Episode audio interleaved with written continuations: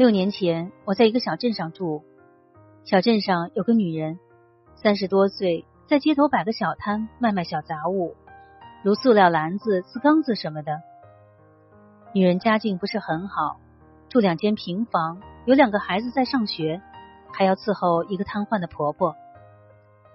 家里的男人不是很能干，忠厚木讷，在一家工地上做杂工。这样的女人，照理说应该是很落魄的，可她给人的感觉却明艳的很。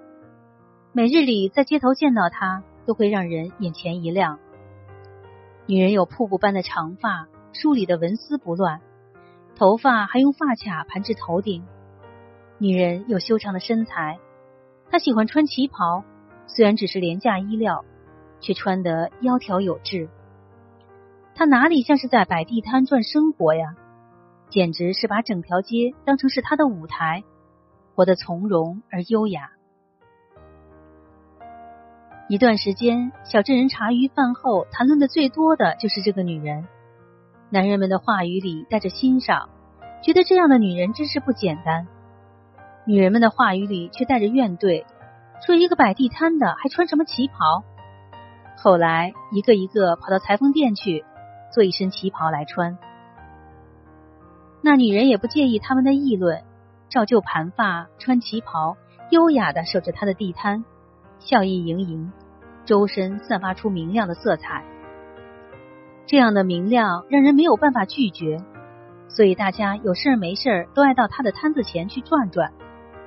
男人们爱跟他闲聊两句，女人们更喜欢跟他讨论他的旗袍、他的发型，临了都会买一两件小商品。几年后，女人攒了钱，贷了一部分款，买了一辆中巴车跑短途。她把男人送去考了驾照，做自家中巴车的司机。她则随车子来回跑，热情的招呼顾客。在来来去去的风雨之中，她照样盘着发，穿着旗袍，清清丽丽的。她的车也跟别家的车不同，车里被她收拾的异常整洁，湖蓝色的坐垫。淡紫色的窗帘，给人的感觉就是雅，所以小镇人外出都喜欢乘他的车。他的日子渐渐红火起来，却不料出了一起车祸，所赚的钱全部赔了进去，还搭上一辆车和十几万的债务。他的腿受了很重的伤，躺在医院里几个月下不了床。小镇人都说，这个穿旗袍的女人。这下子倒下去是爬不起来了。可是半年后，他却在街头上出现了，干着从前的老本行，摆地摊，卖些杂七杂八的日常生活用品。他照例盘发，穿旗袍，腿虽落下小残疾，却不妨碍他把脊梁挺得笔直，也不妨碍他脸上挂上明亮的笑容。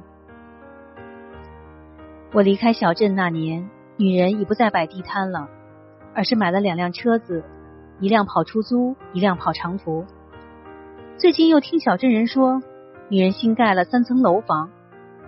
我问，她还盘发穿旗袍吗？小镇人就笑了，说：“如果不盘发不穿旗袍，她就不是她了。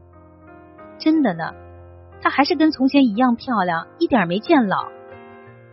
这样的女人是应该永远活得如此高贵的。”是从骨子里透出来的那种高贵，什么样的艰难困苦也淹没不了他。